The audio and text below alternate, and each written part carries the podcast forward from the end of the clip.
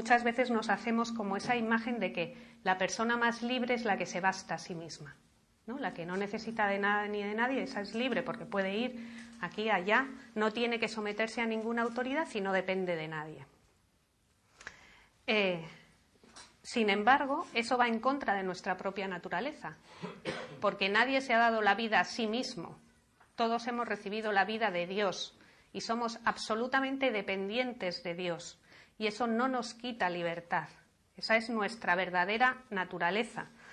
Em, y si, em, si, nos paramos a pensar en lo que el mismo Jesús nos dice, nadie puede añadir eh, ni un codo a la medida de su vida. O sea, nadie, si estamos aquí ahora escuchando, es porque Dios nos mantiene en la asistencia. Somos radicalmente dependientes de Dios y del amor y de la providencia de Dios.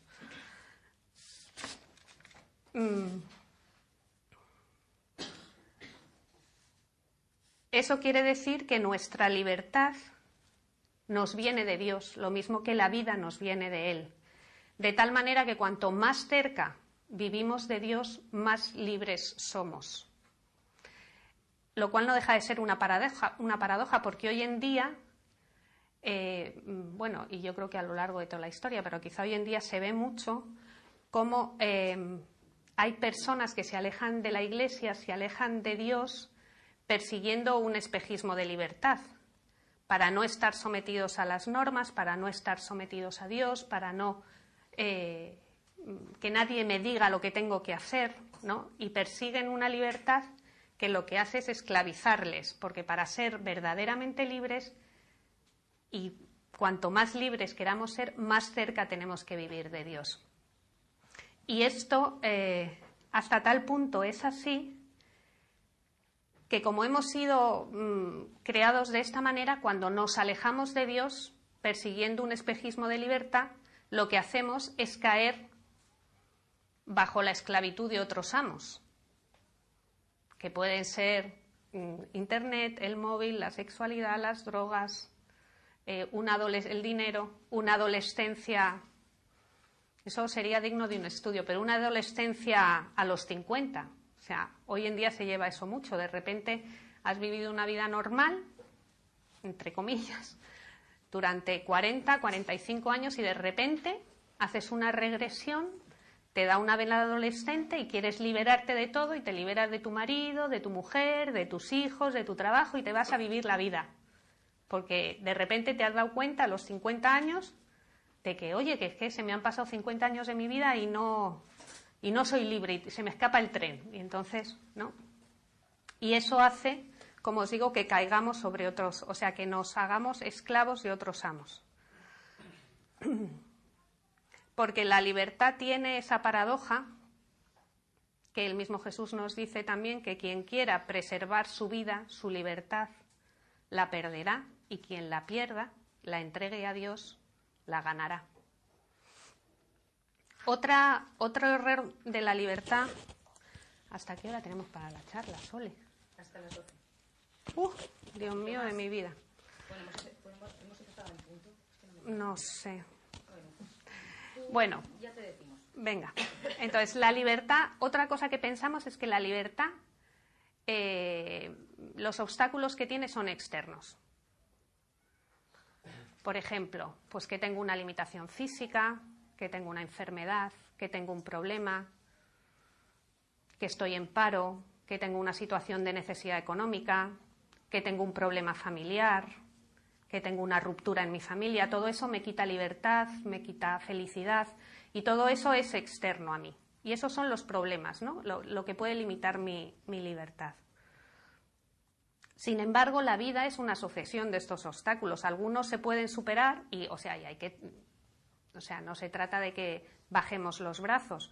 O sea, hay que poner de nuestra parte y esforzarnos por saltar los obstáculos que la vida y que Dios en su providencia nos va poniendo, ¿no? Pero pero no pensar que de eso depende nuestra libertad ni nuestra felicidad, porque cuando superamos un obstáculo aparece otro. A veces mm, mayor que el que hemos saltado, o a veces con, sin sentido, según nuestros cálculos humanos. Eh, otro error mm, respecto a la libertad es el de que para ser libre hay que liberarse, la liberación. Eh, tenemos que ir más allá de nuestros límites, progresar. Progresar en tener más dinero, en experiencias más extremas, en más poder sobre otras personas, tener más opciones para elegir. Y sin embargo, esa liberación siempre trae muerte detrás. Cuando nosotros nos queremos liberar de lo que realmente somos y de cómo hemos sido creados por Dios, cuando nos alejamos de la fuente de la vida, lo que hacemos es ir hacia la muerte. Y lo primero que nos llega, pues puede ser lo primero, digo, en todo caso, una muerte de la vida de fe. Si me libero de Dios, muero espiritualmente. Y, después puede llegar incluso una muerte física, que eso lo vemos ahora y está muy de moda, ¿no? Mm. O sea, es curioso cómo cada vez se practican deportes más extremos en los que uno se juega la vida y, eso se vende como una como un bien. Y, y, a ver si me sé explicar. O sea, por un lado, queremos huir del dolor y de la muerte porque no podemos asumir la realidad de la muerte en nuestra vida y por otro lado nos jugamos la vida a, yo qué sé, haciendo un, trekking o un alpinismo sin, seguridad, ¿no? O, tirándonos, haciendo balconing, o, o sea, es esa paradoja. Lo que está claro es que la verdadera naturaleza de la libertad es interior, aunque existan circunstancias objetivas que nos puedan limitar el ejercicio exterior de la libertad, es en el corazón del hombre donde se libra la batalla por la verdadera libertad y por ser libre. Y esa libertad interior nada ni nadie nos la puede arrebatar, por mucho que tengamos situaciones difíciles. Y en realidad, ante cualquier situación difícil, aunque sea externa, la falta de libertad, la angustia viene del miedo que sentimos en el corazón, del egoísmo y por tanto la solución está en cambiar el corazón. A veces nos obcecamos mucho en luchar contra las circunstancias externas que nos limitan y solucionar esos problemas y sin embargo donde hay que ganar la batalla es en el corazón. Aprendiendo a amar con la ayuda del Espíritu Santo. Y hay una frase que a mí me llamó mucho la atención cuando la leí que es quien no sabe amar siempre vive agobiado.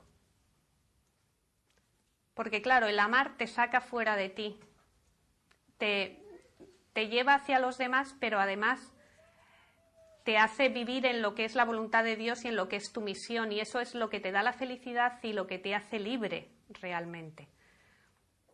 Entonces es más importante amar que solucionar el problema, aunque reconozco que a mí me cuesta horrores porque yo soy de pues eso, de dejarme, nos dejamos llevar por lo urgente, por lo, que, por lo exterior, por solucionar, por la logística de la vida, ¿no? Y, y, en eso nos desgastamos, y yo me desgasto en eso, y pierdo las energías que necesito para, para ese cuidar el corazón, ganar la batalla en el corazón, lo que decía el padre Rafael, de unirme a Cristo, porque esa es la solución de todo lo demás vamos a ir viendo cosas para, para esto tenerlo más claro. yo le hice, cuando me preguntó mi hijo Ignacio, el segundo, que, ¿y de qué vas a dar la charla? Porque en cuanto me ven con un libro y apuntando, porque yo soy de la vieja escuela, entonces siempre cojo papelillos y un boli, y entonces cuando me ven en la cocina o tal, con los papeles y un libro, siempre, ¿y de qué vas a dar la charla? y entonces le dije, de la libertad interior y dije, te voy a hacer una pregunta para examinarte y luego lo cuento en la charla. ¿Tú qué crees que es la libertad?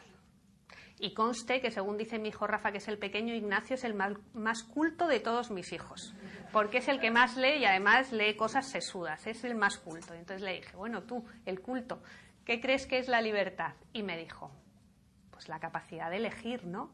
Y le dije, no, y entonces ahora os explico por qué eh, le hice esta pregunta. Realmente para todos, y, lo que nos vende nuestra sociedad es eh, la esencia de la libertad es tener varias opciones y poder elegir entre esas la que mejor me parezca. ¿no? es verdad que eso es un ejercicio de, y un acto de libertad, pero no es el más importante. Y se puede ser plenamente libre sin poder elegir nada. Y a mí se me venía a la cabeza un, ejemplo, que también estos días estamos con San Maximiliano Colbe, que es mañana la fiesta, ¿no? El día, ah, el 14, pasado. Entonces, se me, se me venía a la cabeza el ejemplo de, de este hombre, ¿no? O sea, ¿qué persona hay más libre, más libre, que pueda dar un paso al frente y entregar su vida sin que nadie se la pida, entregar su vida sin saber, porque quiere decir, entre comillas, yo como soy así tanto más, digo, bueno, si a mí si me van a matar de un disparo, pues hombre, estoy aquí en el campo de concentración, lo mismo hasta me compensa, ¿no? Porque ya para abreviar, pues que me peguen un disparo. Pero entregar la, la vida así, sin saber cómo me la van a quitar, no sé cómo es, o sea, o sea, una entrega radical, un cheque en blanco radical, sin que nadie te lo haya pedido. ¿Qué persona hay más libre? ¿Y qué podía elegir San Maximiliano Colbe? No podía elegir nada, no podía elegir a qué hora se levantaba, qué comía, con quién hablaba, mm, eh, no podía elegir si entraba, si salía, no podía ir a ningún sitio. No podía hablar eh, si se lo prohibían, o sea, no podía hacer nada, no podía elegir nada. Y sin embargo, hace el ejercicio máximo de libertad. ¿Por qué? Y enlazo con lo de antes. Porque sabía amar. Y era tan libre que disponía de sí mismo hasta el punto de poder ofrecerse libremente para salvar a otra persona. Eh, y sin embargo, esto está en plena contradicción con lo que vivimos como la esencia de la libertad en nuestra sociedad. Eh, y además es que es una idea que si os paráis a pensar es una falacia total, porque claro, si soy más libre cuantas más opciones tengo, cuanto más elijo y ejerzo mi libertad eligiendo, menos libre soy, porque según elijo cada vez tengo menos opciones. Conclusión que les pasa a los jóvenes, que no se comprometen a nada. ¿Por qué? Porque cualquier compromiso y cualquier elección es una falta de libertad. Entonces, se te vende la libertad como eh, la libertad es poder elegir y por otro lado se te prohíbe elegir, porque cuanto más eliges, menos libre eres. Entonces es la frustración eh, radical, radical. ¿Cuál es entonces el acto más elevado y más eh, esencial de la libertad? La aceptación. La aceptación. Y hasta tal punto es la aceptación de toda nuestra vida, de toda nuestra realidad, que es aceptar hasta lo que no hemos elegido. Y yo diría, sobre todo, lo que no hemos elegido. Y sobre todo, sobre todo, lo que no hubiéramos elegido ni en sueños. Y ahí es donde ejercemos nuestra libertad. Em, esto, pues, supone un entrenamiento, quiero decir. Eh, como Dios es el mejor pedagogo y el mejor padre del mundo y nos sabe educar y cada uno pues le dedica el ritmo y, le diseña eh, en su providencia lo que le hace falta para ir avanzando, y claro, quiere que seamos plenamente libres porque quiere que le amemos totalmente, pues nos va diseñando una vida y va permitiendo una serie de acontecimientos en nuestra vida que nos van dirigiendo hasta estas circunstancias, ¿no? De hasta entender, hasta hacernos entender, o si no lo entendemos da igual, hasta que vivamos esa aceptación. Y esto se entrena pues en pequeñas cosas, ¿no? Que aparecen en nuestra vida, pues son limitaciones, fragilidades. Que Dios es mi Padre, es bueno, me ama quiere mi bien y además es omnipotente como para poder sacar un bien de este mal que yo vivo ahora mismo. Esto es una frase pero pero larga. Mm, yo pensando en un ejemplo, a mí me ayudaba me ayudaba a pensar en esas imágenes que se ven a veces en películas, ¿no? De que van los buenos huyendo de los malos y llegan a un precipicio, ¿no? Enorme y está el típico señor cachas así mazao, ¿no? Como dirían mis hijos, que hace, coge una liana del árbol, ¿no? Y hace un nudo y tal, y le dice a la chica, tú fíate de mí, no mires abajo, fíate de mí, ¿no? Entonces, eh, salvando las distancias, eh, esto es un poco similar, o sea, no podemos mirar abajo, no podemos mirar el precipicio, no puedes bloquearte en el, en el mal y en el dolor que tienes que tragar. Tienes que clavar los ojos en, en Cristo, abrazarte ahí y tirarte. Y tirarte. Y lo más importante es clavar los ojos. Porque realmente em, cuando estamos unidos, o sea, es verdad que sin Dios no podemos hacer, sin, sin Cristo no podemos hacer nada, sin Dios no podemos hacer nada, y también es verdad que con Él lo podemos todo. Pero como despegues los ojos, ves la cruda realidad, entre comillas. Entonces ves tu impotencia, ves lo profundo que es el precipicio, echas cuentas y dices, la liana se rompe porque se va a romper y yo me voy a caer ahí. Entonces lo único que te sostiene o sea, realmente el ancla es clavar los ojos en Cristo. Em,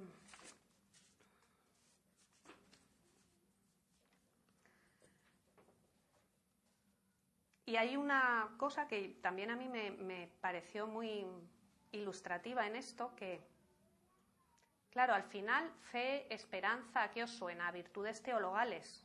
O sea, esto son dones que hemos recibido de Dios en el bautismo Claro que es verdad que una vida unida a Cristo hace que, pues que crezcan.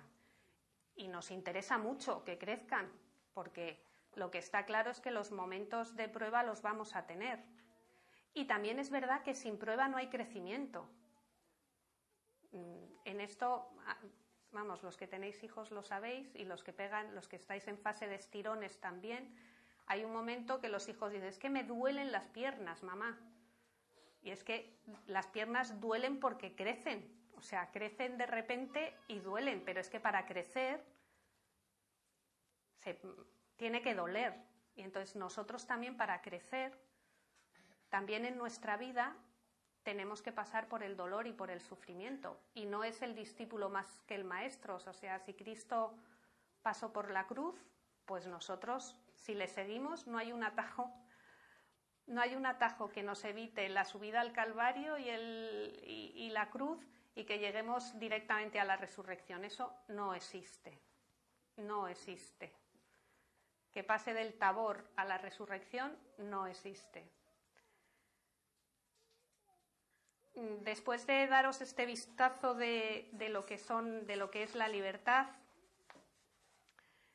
y, de la importancia de la aceptación, eh, entramos en otra parte que es muy importante, quizá de las que más... a mí la, que más novedosa me, supuso, que es que esa aceptación tiene que empezar, sea, esa dinámica de aceptación en nuestra vida tiene que empezar por ti mismo. la aceptación de uno mismo. Eh, hasta tal punto que si tú no te aceptas a ti mismo, le atas las manos a Dios para que actúe en tu vida. Esto es muy heavy, muy heavy, porque eh, todo el mundo quiere tener a Dios de su parte y que Dios le ayude y que la gracia le ayude y cuántas veces rezamos a Dios y le pedimos y que actúe y que nos ayude en esto y en lo otro y en lo demás allá. Pues si tú no te aceptas a ti mismo, Dios no puede actuar en ti. ¿Por qué? Porque Dios no puede actuar sobre una mentira, no puede actuar sobre una realidad virtual. Dios actúa sobre la realidad más real. Entonces, tú tienes que empezar por aceptarte a ti mismo como realmente eres. Y esto, o sea, es curioso porque cuando somos adolescentes, pues como que es la típica fase de la vida en la que uno no se acepta a sí mismo, ¿no? Pero en las cosas sobre todo exteriores, o sea, no te gustas a ti mismo como eres por fuera. Iba a decir un ejemplo, pero no lo voy a decir porque es de una hija mía y luego la vais a ver el último día, así que me lo callo, a ver si busco otro. O sea, puede ser que no te guste tu nariz cuando eres adolescente, la tienes demasiado grande, demasiado ancha, demasiado larga, el caballete, el no sé qué. Puede ser que no te guste que eres demasiado alto o demasiado alta, demasiado bajo, gordito, gordita, ¿no? Que no te guste que tienes los dedos regordetes, que no. Y tú, igual eres tú el único que te ves los dedos regordetes, da igual, ¿no? Pero no te gustas, no te aceptas a ti mismo. Y curiosamente, con el paso de los años, nos acostumbramos más a lo que es nuestra imagen exterior y ya no estamos que si la nariz larga, corta, que si más gordita, menos gordita. Bueno, hay quien sí, pero vamos, en general se suele pasar esa fase de no aceptarse exteriormente, pero sin embargo no nos aceptamos interiormente. Porque claro, al principio de la vida uno se monta Vamos, igual esto es una cosa mía que solamente me ha pasado a mí, pero vamos, como que te montas en tu cabeza, pues yo seré así, seré así, mi vida será así, tendré una familia no sé cómo, un trabajo no sé cuál, vivir en una casa así o asao, o mis hijos serán tal o serán cual, y iremos de vacaciones a no sé dónde, yo qué sé, cada uno se monta su película y ellos se casarán y la boda será preciosísima y entonces luego tendrán hijos y yo seré la abuela perfecta o el abuelo perfecto y seremos tropecientos mil que iremos a de excursión todos juntos en paz y armonía, no se peleará nadie, todo el mundo se querrá, eh, vamos, todo el mundo se ayudará como una piña y seremos todos perfectos y maravillosos. ¿no? Y tenemos como, tenemos como esas, esas eh, ideales ahí, ¿no? Y entonces, claro, luego pues la vida va pasando y ni tienes el trabajo que tú habías pensado que ibas a tener, ¿no? Ni tu casa es como tú te la habías imaginado que iba a ser, ni tus hijos son ni en número, ni en clase, ni, como, ni en temperamento, ni en aficiones como tú te los habías imaginado que eran, ni todo es paz y armonía, y, todo es una relación de amor-odio, que a veces se quiere muchísimo y a veces pues se pelean, y tú también gritas, y el otro también grita, y entonces no hay excursiones de esas, de todos ideales. O sea, y entonces, ¿qué es lo que pasa ahí? Pues que tú estás eh, no aceptando a tu marido como es ni a ti misma como eres, ni a tus hijos como son. A veces piensas, si hubiéramos sido menos, ¿eh? igual hubiera sido mejor, ¿no? A veces cuando yo me quejo, mis hijos me lo dicen. ¿Qué pasa? ¿Que te arrepientes? ¿Te arrepientes? Entonces, claro, y, y, eso es un examen de conciencia. Y vamos, os hago una confidencia. El otro día eh, se lo decía a, mi director espiritual. Digo, a ver, hay momentos en la vida en que las cosas se ponen tirantes y uno piensa, y Juanjo y yo nos miramos, no lo decimos, porque sabemos que es una tentación, no lo decimos, pero nos miramos y pensamos. Igual si en vez de siete hubieran sido cuatro, lo pensamos, ¿eh? no lo decimos. Pero te entra esa tentación y y luego, vamos, es que recuerdo el día, ha sido hace bien poquito, y luego en misa pensaba, no tenía nada que ver, la verdad, ni las lecturas ni la homilía, pero me vino como esa, esa inspiración que Dios te, te ayuda, ¿no? Y digo, y tú estás ahí diciendo, eh, Dios, muéstrame cuál es tu voluntad, qué tengo que hacer, tal, no sé qué, tal, y me vino la inspiración mi voluntad son tus siete hijos. O sea, no ha habido ningún hijo que tú hayas tenido que tú te puedas ver, se te puede pirar un poco la pinza y pensar, no es que hemos tenido siete porque hemos querido nosotros. No. No. ninguno de mis hijos ha nacido sin que Dios, o sea, Dios no estaba despistado. Y dice, anda, mira, uh, han tenido siete, se me ha ido la cuenta. O sea, no, o sea, cada uno de ellos, tal y como es, ha nacido porque Dios ha querido. Porque Dios ha querido. Como es. O sea, eso es todavía más difícil de aceptar que que sean siete. Como es. Ha nacido como es, como Dios ha querido, ¿no? Entonces, eh, todo esto para deciros la importancia que tiene eh, aceptar tu propia realidad y que con la edad igual son cosas más de dentro, más de mis limitaciones. Muchas veces en el trabajo hablamos como del tema de los hijos. y entonces, eh, claro, los hijos te muestran y la vida familiar te muestra realmente de qué pasta estás hecho, porque te llevan al límite de tu paciencia, de tu capacidad de sacrificio, de tu abnegación. Y cuando te crees que has llegado al límite, viene otro y estira un poquito más. Entonces, realmente te llevan al límite. Y, ahí te descubres tus miserias. No te las descubres aquí en las charlas y en centro hogar. Te las descubres luego cuando vuelves a casa, ¿no? Y, te descubres tu temperamento real, tu orgullo, tu soberbia. Eh, ¿Qué os voy a contar? Eso. Y si eso eh, lo aceptamos, entonces Dios puede actuar en esa realidad.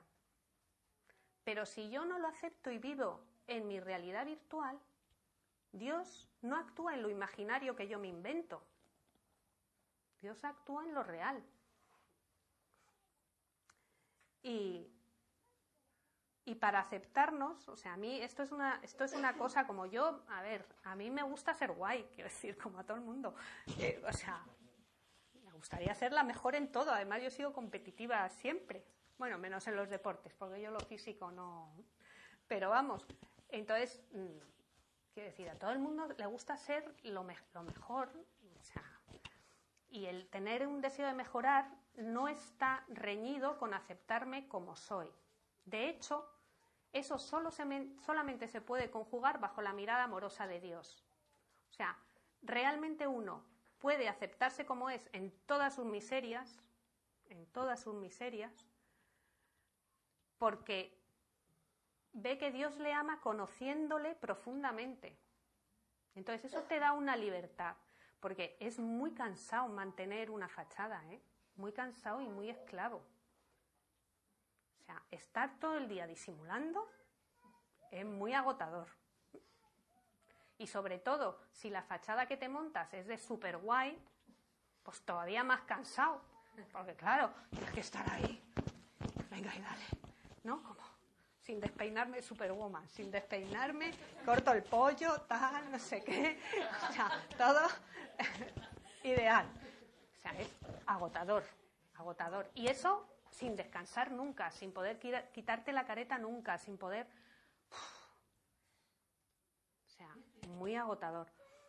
Eh, y muchas veces vivimos así porque pensamos que si no mantenemos esa fachada no nos va a querer nadie. A mí me da mucha pena porque eso se da mucho entre los jóvenes, ¿no? Y en el fondo es porque no se aceptan, piensas que, piensan que si se aceptan a sí mismos como son y se muestran tal, tal y como son, no les va a querer ni el tato. Entonces hay que ser, vamos, solamente hay que ver el tema de las fotos. O sea, uno no vive, se saca fotos, ¿no? Y entonces, en lugar de vivir, estás pendiente de la foto, del peinado, de la pose, o sea, yo alucino, alucino de verdad.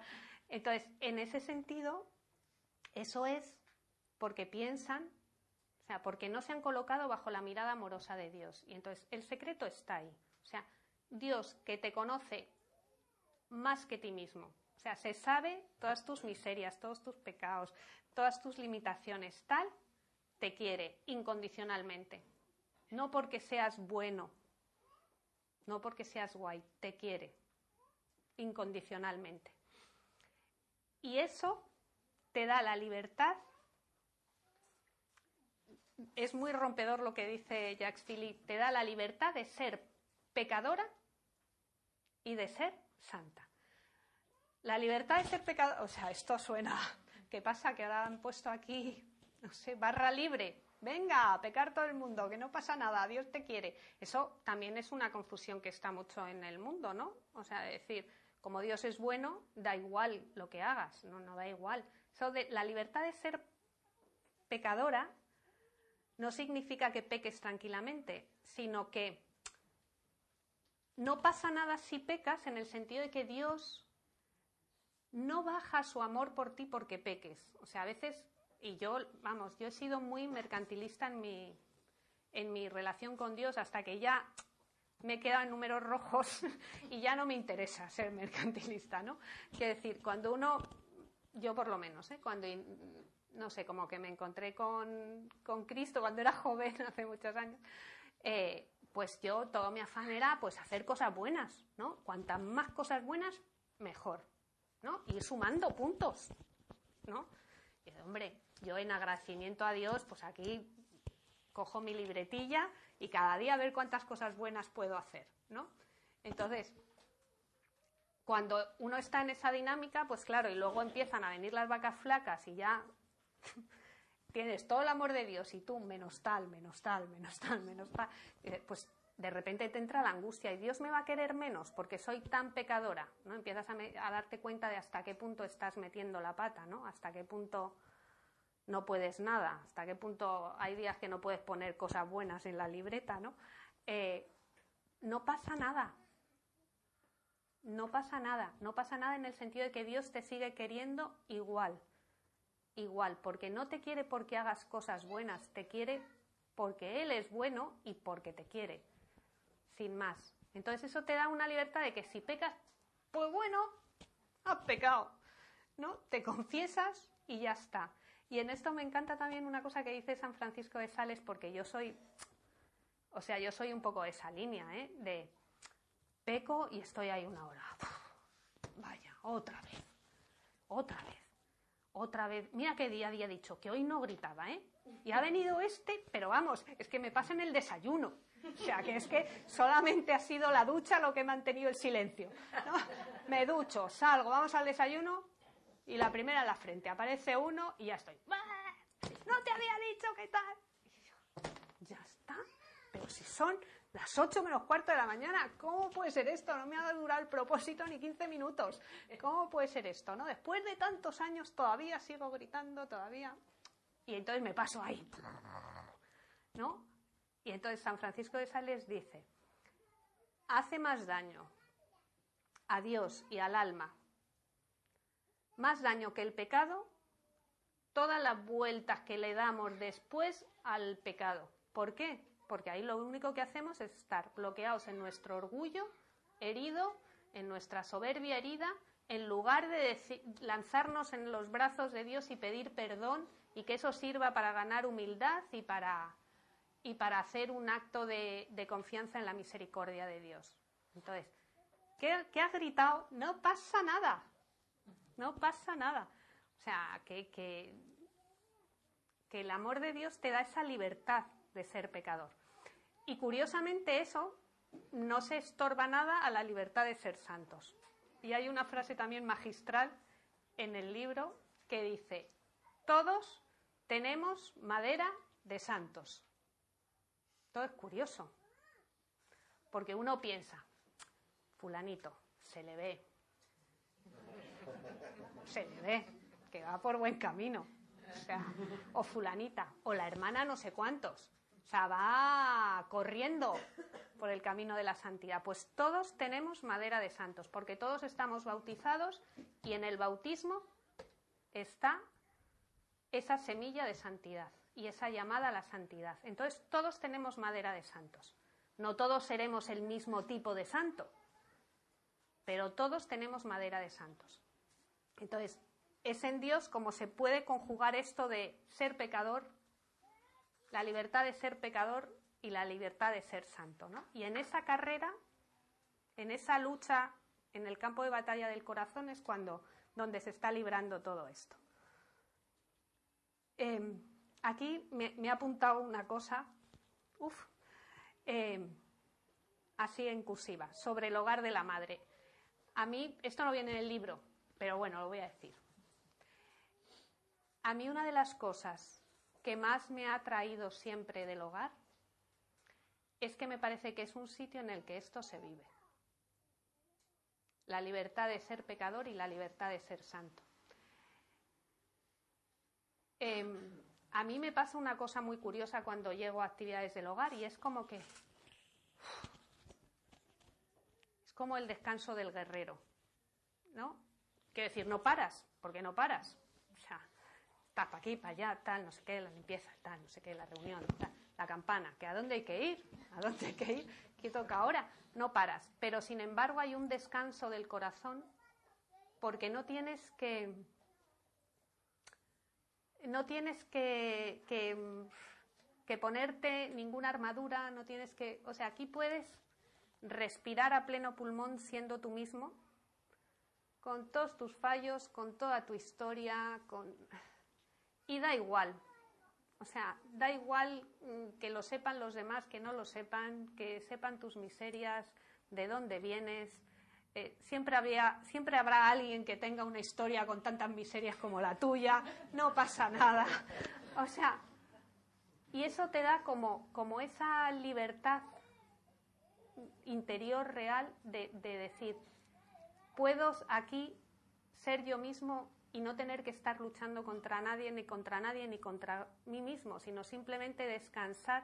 Yo creo que es un poco la labor de, nuestra madre, ¿no? Como ese abrazo maternal de una madre que sabe todo lo cómo es el hijo y sin embargo le abraza y le besa y le quiere igual, ¿no? Pues es esa sensación de, de descansar en los brazos de tu madre sin decir nada, porque no hace falta que digas nada, ¿no?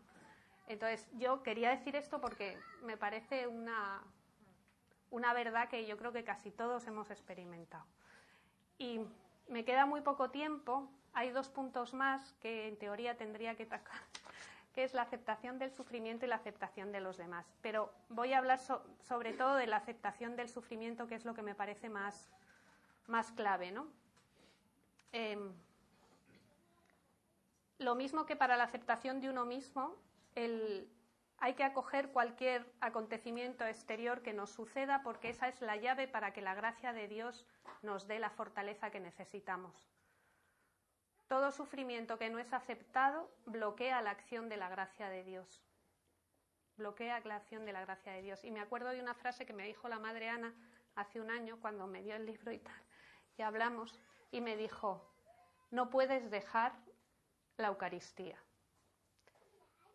Y bueno, eso es una obviedad, ¿no? Digo, esto aquí se va descubierto las Américas.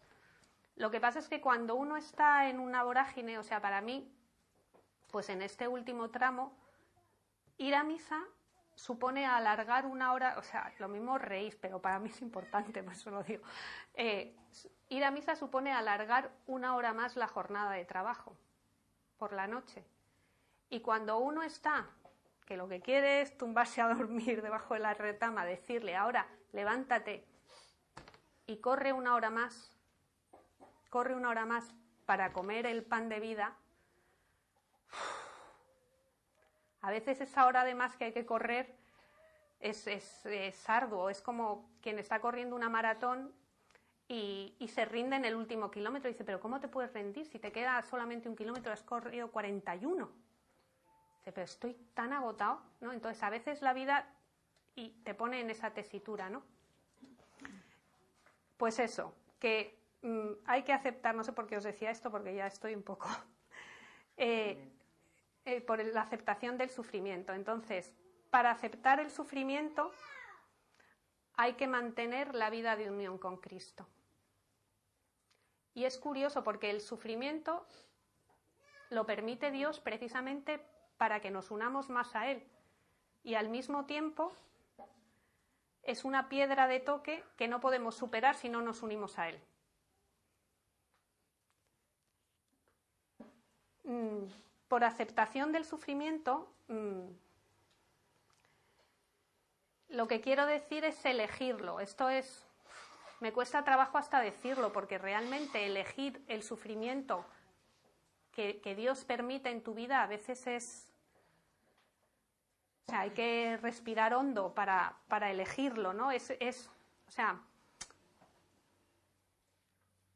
es una actitud interior, porque esos sufrimientos no, no, es, no quiere decir que tú vayas al súper y entre todos los que hay digas, vale, venga, va, hay que elegir una cuota, ¿no? De sufrimiento. Pues yo me pido ese, ese y ese. No funciona así, o sea, el sufrimiento te viene y te viene.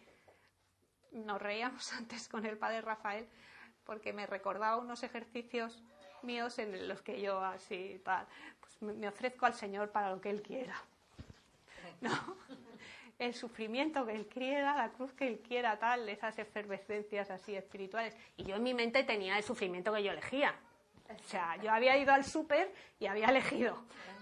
De este tipo yo creo que es el que me cuadra y me va a venir fenomenal a mí, a mi familia y a todo el mundo. De este. Y luego, claro, Dios te toma la palabra, y, pero el que tú has elegido no es el agraciado. Te viene otro, el que él sabe que es el mejor, pero que tú no hubieras elegido nunca.